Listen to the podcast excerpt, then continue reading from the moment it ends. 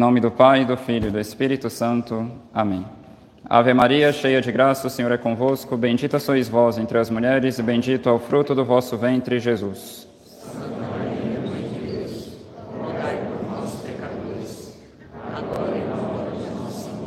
Nossa Senhora das Dores, glorioso São José, em nome do Pai, do Filho e do Espírito Santo. Amém. Podem sentar-se.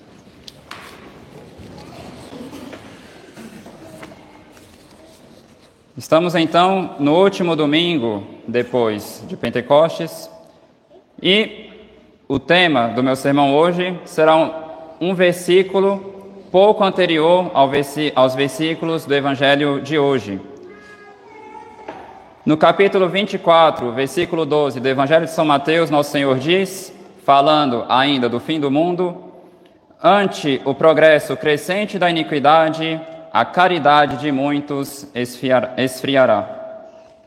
É muito interessante porque Nosso Senhor, ao falar do fim do mundo, ele diz que uma das particulares características do fim do mundo será um grande esfriamento da caridade.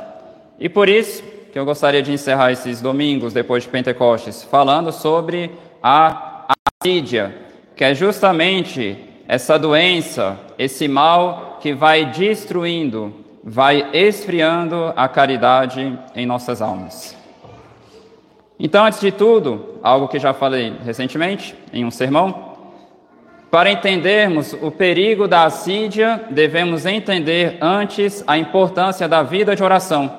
Mas quando falo de vida de oração, falo sobretudo da oração mental, da fidelidade em fazer a meditação e em fazê-la bem feita.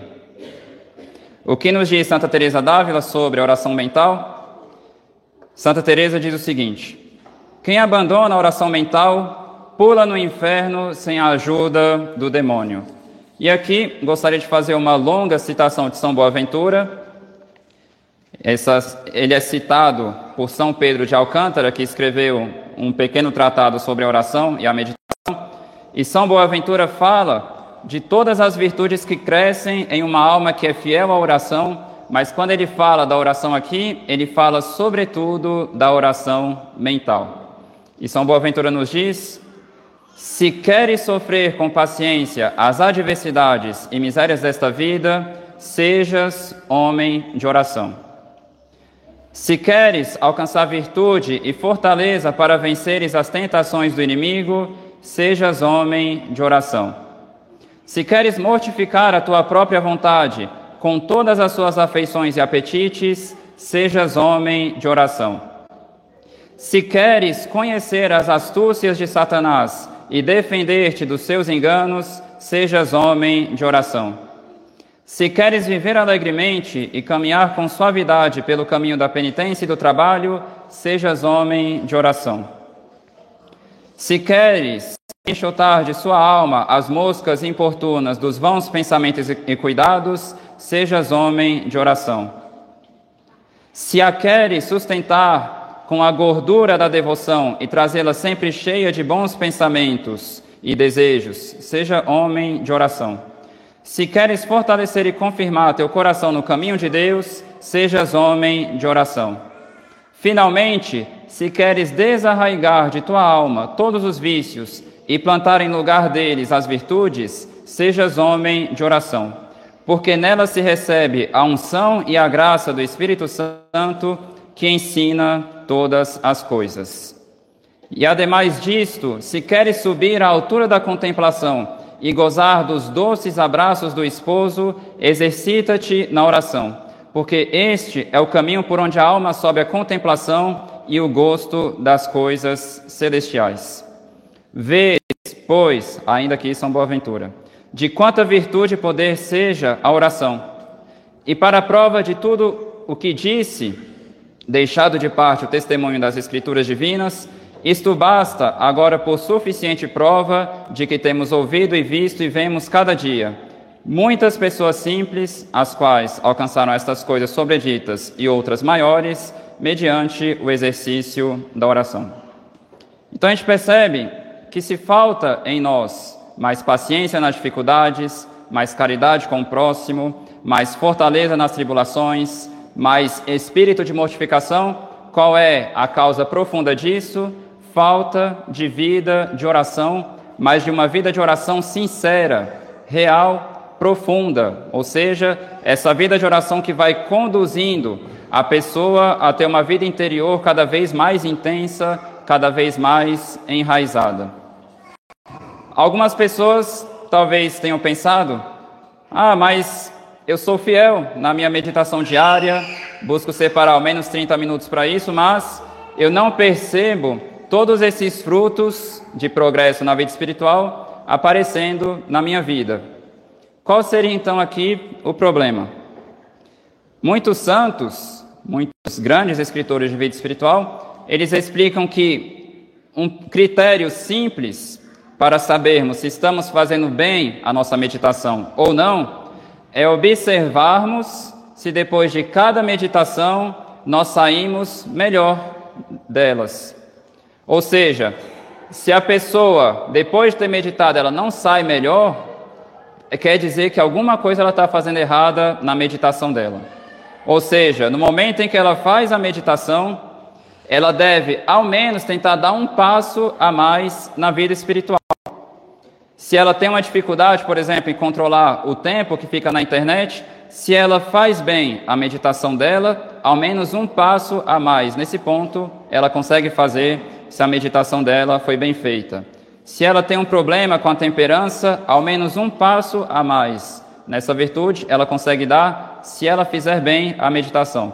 Então, isso é um bom critério para examinarmos nossa consciência e observarmos se estamos de fato rezando bem ou não. Santa Teresa d'Ávila também diz: O demônio sabe bem que uma alma que persevera na oração está perdida para ele. Então, claro, eu não vou ler uma longa citação dela aqui, mas Santa Teresa ela explica que quando a pessoa vai abandonando a vida de oração, basicamente ela está desistindo da santidade e se torna uma presa muito fácil para o demônio.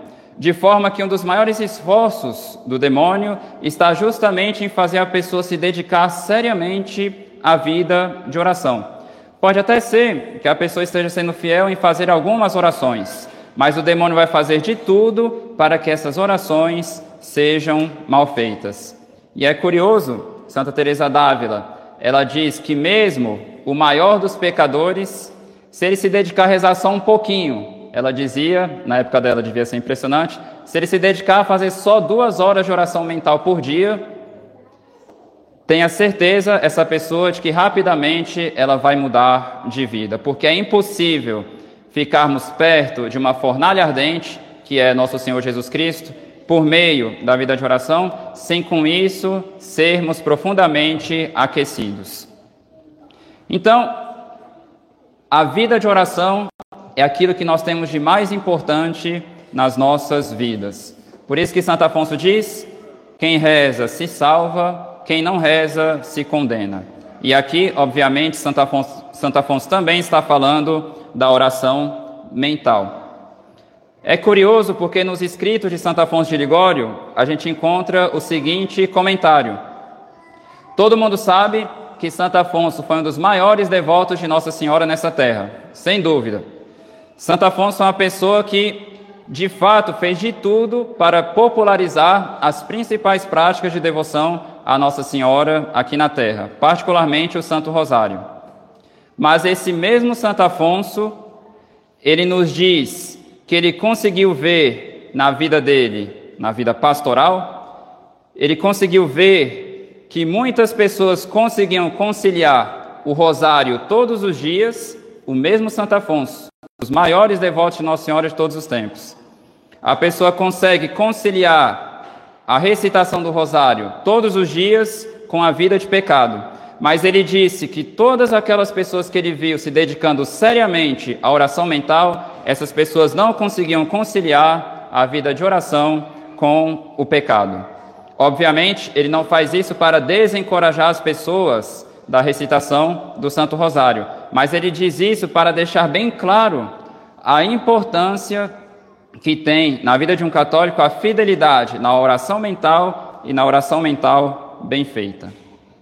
Obviamente, o demônio, sabendo que uma coisa é tão importante para uma alma, ele vai fazer de tudo para que a pessoa não consiga dar grandes passos nessa prática. E uma das maiores dificuldades que praticamente todos os católicos enfrentam é justamente a assídia. Então, lembremos um pouco algumas outras definições de oração. A oração, nos diz Santo Agostinho, é um olhar afetuoso da alma para Deus. Então a pessoa olha para nosso Senhor com aquele olhar afetuoso. E São Gregório de Nissa nos diz que a oração é uma conversa com Deus. Então é muito importante entendermos a oração mental, particularmente, como esse tratar de amizade, essa conversa familiar com Deus. Qual o problema da assídia? Acontece que a pessoa, com o tempo, na sua vida espiritual, ela começa, por assim dizer, a ficar enjoada de nosso Senhor Jesus Cristo. Ela começa a ter um certo tédio, começa a se tornar um pouco chato para ela essa presença de nosso Senhor. Então ela pouco a pouco começa a perder esse gosto de estar conversando com nosso Senhor. Vou abordar dois grandes aspectos da assídia. Saibam que ele, que ele tem muito mais aspectos mas vou me focar particularmente nesses dois. Então, o primeiro aspecto, a pessoa fica enjoada de nosso Senhor Jesus Cristo. Esse ficar enjoado, esse ficar entediado, triste da presença de nosso Senhor, leva a pessoa a fugir dele. Mas como isso acontece na vida de um católico de forma concreta? Antes, lembremos-nos, a pessoa imita um pouco a atitude de Adão e Eva. Adão e Eva, depois do pecado, quando escutavam os passos de Deus andando pelo jardim, o que eles fizeram? Eles fugiram de Deus, foram tentar se esconder dele no jardim. E a pessoa que está acometida de assídia, ela faz a mesma coisa. Ela foge de nosso Senhor, mas ela foge particularmente daquelas práticas de vida de oração que vão fazer ela entrar no seu interior entrar em si mesma para conversar com nosso Senhor de uma forma mais interior. Acontece com a pessoa cometida de assídia algo parecido com os apóstolos no Horto das Oliveiras. Nosso Senhor disse para eles: Ficai aqui e vigiai comigo. Os apóstolos até estavam com o corpo ali, perto de Nosso Senhor. Então, eles estavam obedecendo uma das coisas que Nosso Senhor pediu: Ficai aqui. Eles estavam lá, mas eles não quiseram vigiar com nosso Senhor. Por quê? Porque eles dormiram. Estava tão chato ficar ali com nosso Senhor que eles preferiram dormir do que fazer companhia para o divino amigo. E um outro exemplo aqui, antes de entrar nos detalhes mais concretos.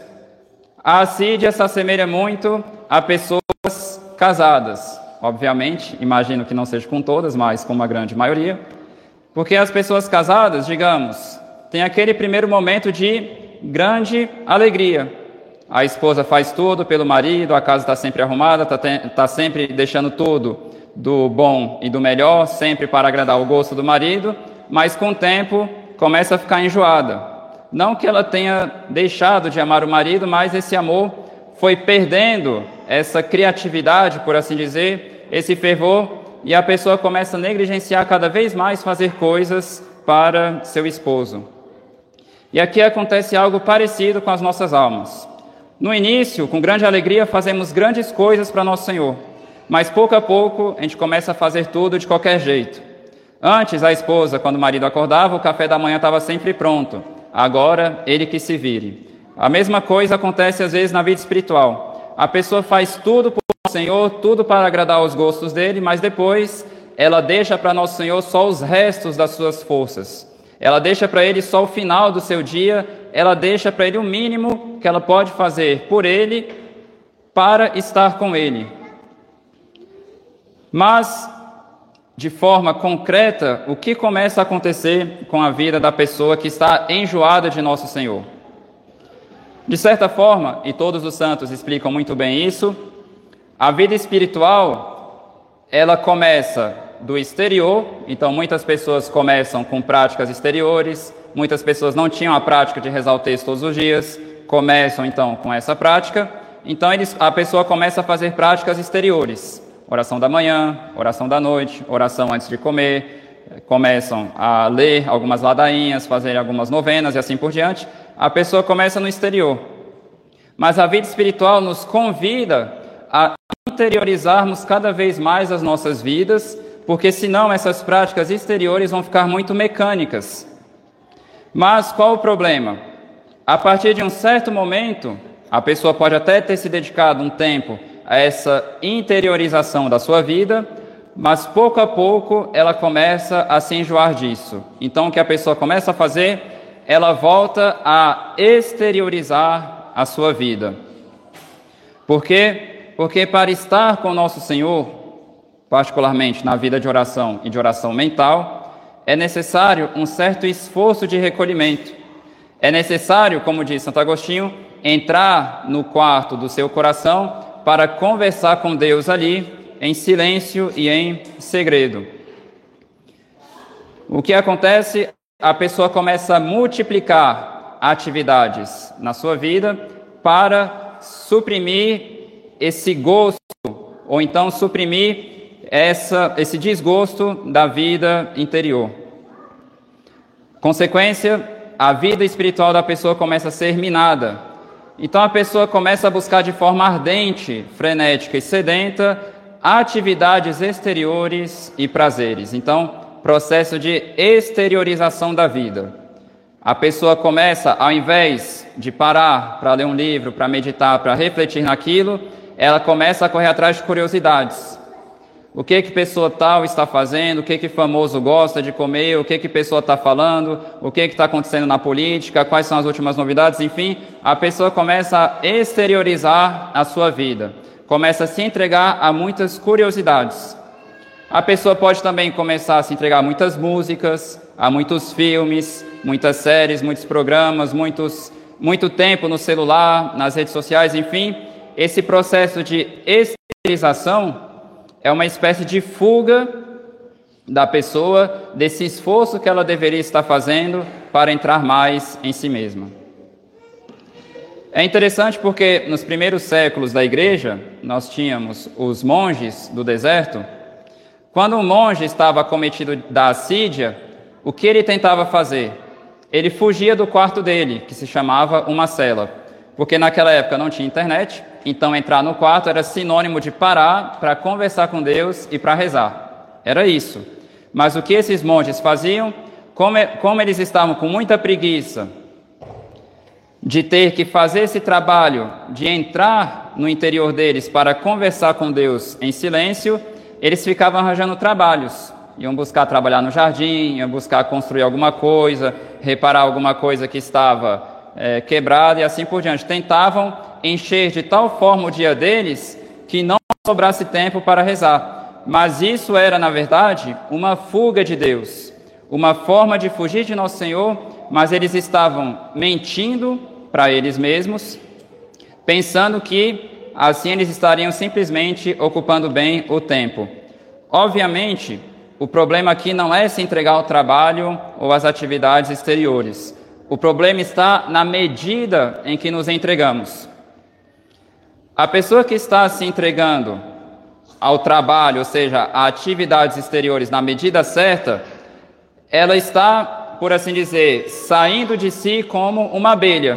Uma abelha sai tranquilamente de sua colmeia, faz o que tem que fazer fora dela e depois volta com toda a tranquilidade possível. Ou então, podemos assemelhar uma pessoa que se entrega corretamente ao seu trabalho exterior a uma lebre, ou seja, ela corre com aquela leveza e vai para todos os lados sem peso. É realmente uma grande leveza em suas costas. Mas a pessoa que está se entregando de forma demasiada ao trabalho, não que ela tenha que jogar o trabalho fora, mas ela tem que fazer ele da forma correta. A pessoa que está se entregando de forma errada ao trabalho, quando ela sai de si para se entregar a essas atividades exteriores, a dificuldade que ela tem para entrar em si mesma de novo é como se ela estivesse arrastando um elefante nas costas. porque é tão difícil para ela querer parar para se colocar aos pés de Nosso Senhor de novo, para conversar com Ele em silêncio, que é como se ela estivesse carregando um peso enorme nas costas. Então isso mostra que a pessoa está começando a se enjoar do esforço necessário para estar com Deus. E é interessante que a assídia, ela é muito esperta.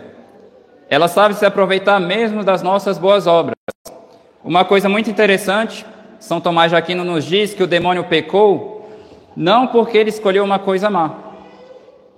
O pecado do demônio não foi ter escolhido uma coisa má. O pecado dele foi escolher uma coisa boa, mas não aquilo que Deus queria para ele. Ou seja, em si, ele escolheu uma coisa boa, mas não da forma e não na medida em que Deus queria para ele. E isso, na verdade, é o que faz muitas pessoas errarem e muitas vezes minarem a vida espiritual. Por quê? Porque ela está lá lutando por uma coisa que ela tem certeza, tem convicção de que é uma coisa boa, mas ela não consegue entender por que, que seria ruim continuar se dedicando a isso. Justamente, a pessoa se entrega de tal forma a essas práticas que ela vai deixando sua vida espiritual de lado. Assim, por exemplo, São Francisco de Sales, ele brigou, brigou, digamos assim, corrigiu uma dirigida dele, que era casada, que era muito piedosa. Estava indo para a missa todos os dias, ficava horas e horas fazendo sua meditação em casa, e o marido estava reclamando. Por quê? Porque ela não queria mais saber direito dos filhos, não queria mais saber dele, então ele estava achando aquilo ruim. E o que São Francisco de Sales fez? Mandou ela continuar indo para a missa todos os dias? Não. São Francisco de Sales disse para ela parar de ir para a missa, curioso, e se dedicar ao marido e aos filhos. Mas por que, que era difícil para ela entender isso? Porque aparentemente ela estava fazendo uma coisa boa, estava se entregando bastante à oração, às missas, tudo mais, e estava deixando de lado certos deveres. Então, muitas vezes, a pessoa acaba deixando de lado o esforço necessário para a vida de oração mental, obviamente São Francisco, São Francisco de Sales não mandou ela parar de rezar, só mandou ela fazer uma coisa boa da forma certa. Então muitas pessoas às vezes acabam se entregando a apostolado, ah, vamos difundir a missa tridentina no mundo inteiro, mas a pessoa negligencia a, a educação e o cuidado dos filhos. Ah, vamos falar de Deus para todos, o que que nosso Senhor diz no Evangelho de São Mateus? Senhor, não foi em teu nome que pregamos? Não foi em teu nome que expulsamos demônios? Não foi em teu nome que fizemos isso, aquilo? Afasta-te de mim, eu não vos reconheço. Então, a pessoa tem que fazer o que é certo, na medida certa, e essa medida se encontra na vontade de Deus. Então, acontece muitas vezes de pessoas largarem a vida interior, largarem o esforço necessário para a vida de oração para se entregarem a apostolados, particularmente no nosso contexto atual, apostolado de internet. Quantas pessoas passam horas e horas falando de todos os pecados, de todos os erros, de todos os males que a igreja enfrenta hoje, mas não para para conversar com Deus. Fala muito de Deus para os homens, mas fala pouco com Deus sobre os homens. Então, para essas pessoas, Dom Chotar, no seu belíssimo livro A Alma de Todo Apostolado, ele fez a seguinte citação de São João da Cruz, em que São João da Cruz diz: Reflitam aqui durante alguns instantes esses homens devorados pela atividade que pensam revolver o mundo com suas pregações e demais obras exteriores. E sem custo algum chegarão a compreender que muito mais úteis seriam à igreja e muito mais agradariam ao Senhor, não falando do bom exemplo que dariam em torno deles, se consagrassem mais tempo à oração e aos exercícios de vida interior. Certo é que procedendo assim, com uma só obra e com muito menos trabalho, fariam maior bem do que fazem com milhares de outras a que dedicam a vida. A oração lhes mereceria essa graça e lhes alcançaria as forças espirituais de que há necessidade para produzir frutos sem ela, tudo se reduz a grande barulho. É o malho que, ao cair sobre a bigorna, não faz mais do que acordar todos os ecos da, da, da vizinhança. Sem ela, apenas se faz um pouco mais que nada e muitas vezes até absolutamente nada, ou mesmo causamos danos às nossas almas.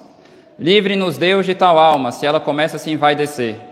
Debalde militariam a seu favor as aparências, e a verdade é que ela nada fará, pois é absolutamente certo que nenhuma boa obra pode realizar-se sem a força de Deus. Ó, oh, diz São João da Cruz ainda, quanto se poderia escrever aqui a tal respeito, tendo em vista aqueles que abandonam o exercício da, da vida interior e que aspiram a obras retumbantes. Essas pessoas nada entendem da fonte da água viva e da fonte misteriosa que tudo faz frutificar. Então aqui devemos ter bastante cuidado com todas essas coisas que começam a minar nossa vida interior, particularmente a qualidade da nossa oração mental. Então a pessoa ela começa a fugir de um silêncio exterior, primeiramente. Então tudo aquilo que é silencioso, por exemplo, a pessoa quando chega em casa, ao invés de colocar os pés de um crucifixo e pedir para nosso Senhor fidelidade, perseverança, o que ela faz? Vai para o celular, foge do silêncio exterior. Primeiro passo. Segundo passo, ela foge do silêncio interior e daquele esforço necessário para estar com Deus, ou seja, parar para rezar, se esquecer das outras preocupações para conversar só com Deus e das coisas que dizem respeito ao bem da sua alma. Então é interessante porque a Sídia sabe também se revestir das nossas obras de piedade. Por exemplo, na Santa Missa, exige muitas vezes de nós um certo esforço para tentarmos nos unir interiormente a nosso Senhor Jesus Cristo ou seja, fazendo um certo esforço para sairmos de cada missa melhores. Mas, dependendo se a pessoa está com tanto tédio de fazer esse esforço para entrar em si, ela começa a multiplicar as orações do texto. Obviamente, não é errado rezar o texto durante a missa. O Papa Pio XII escreveu uma encíclica deixando isso bem claro, mas ele diz que o texto, durante a missa, deve ser um instrumento para a pessoa se unir mais perfeitamente à paixão de Nosso Senhor durante a missa. Ou seja, se a pessoa está rezando o texto não para se unir mais à paixão de Nosso Senhor, mas só para passar mais rápido o tempo, porque ela está entediada de participar da missa, então ela não está se servindo bem desse instrumento. E por isso que muitas vezes sai de uma missa sem tirar bons frutos dela. Porque uma pessoa que participa bem da missa, é impossível que ela não saia melhor da missa impossível. E o segundo aspecto, eu vou encerrar por aqui, trata-se, já que o primeiro foi esse enjoo, esse tédio que a gente começa a criar de Nosso Senhor, que nos leva a uma exteriorização frenética da nossa vida, o segundo aspecto é uma negligência em querer dar mais para Nosso Senhor. É muito curioso e para isso, escutemos um pouco São Bernardo de Claraval que nos diz: Dou-me inteiramente àquele que se entregou inteiramente a mim. E ainda, a medida de amar a Deus é amar sem medida. Então é muito interessante porque, na medida que a pessoa vai dando certos passos na vida espiritual, nosso Senhor vai pedindo um pouco mais dela. Mas a pessoa começa a ficar com medo Será que nosso Senhor ainda vai pedir mais isso, mais aquilo, mais esse ato? Não necessariamente uma questão de qualidade, de quantidade, mas sobretudo de qualidade. Então, a pessoa começa a ter medo de que nosso Senhor pedindo mais coisas para ela, ela começa a se tornar uma pessoa triste. É curioso, nosso Senhor se dá a nós mas a pessoa começa a ter medo de querer dar mais para nosso Senhor. É como se ela tivesse medo de querer se colocar 100% nas mãos de Deus, porque é como se ela tivesse medo que ele quisesse fazer ela sofrer demais, como se ele quisesse fazer com que a vida dela perdesse toda a alegria. Então a pessoa se entrega 80%, 90% para Deus, mas quer ficar indo um pouquinho na sua própria mão. Isso é realmente uma grande loucura, Imaginemos uma pessoa, por exemplo, que está com câncer. Faria sentido, ao visitar o médico, ela dizer o seguinte para ele: por favor, tire só 90% da minha doença, porque os outros 10% eu quero guardar para mim. Porque sem ele eu vou ficar, eu vou ficar triste. seria uma grande loucura. Então, a mesma coisa, uma das coisas que fomenta essa assídia em nós é esse medo em darmos um passo à frente na generosidade para com nosso Senhor. Então, às vezes, não se trata nem de uma questão de quantidade, porque quando a gente fala dar mais para Deus, a pessoa pensa que é quantidade. Não exatamente. Trata-se de fazer melhor algumas coisas. Talvez a pessoa está criando durante meses uma certa resistência a alguém e um passo a mais seria perdoar essa pessoa de coração e fazer um grande esforço para querer o bem dela. Ou então, separar melhor o tempo dela para rezar. Ou seja, escolher o momento em que ela pode fazer isso bem, se esforçar de fato e aprender, pedir conselhos para padres, enfim, pedir bons livros para se dedicar mais à vida de oração. Então, como eu disse no início, poderíamos falar muito mais ainda sobre a assídia, que é, sem dúvida, uma das coisas muito características dos nossos tempos. Não que estejamos no fim dos tempos, como diz nosso Senhor, mas saibamos ao menos que esse grande esfriamento geral na caridade, que leva as pessoas a, a esfriarem no cuidado da vida de oração, se não é o fim dos tempos, é ao menos uma pequena figura daquilo que virá a ser o fim dos tempos. Em nome do Pai, do Filho e do Espírito Santo. Amém.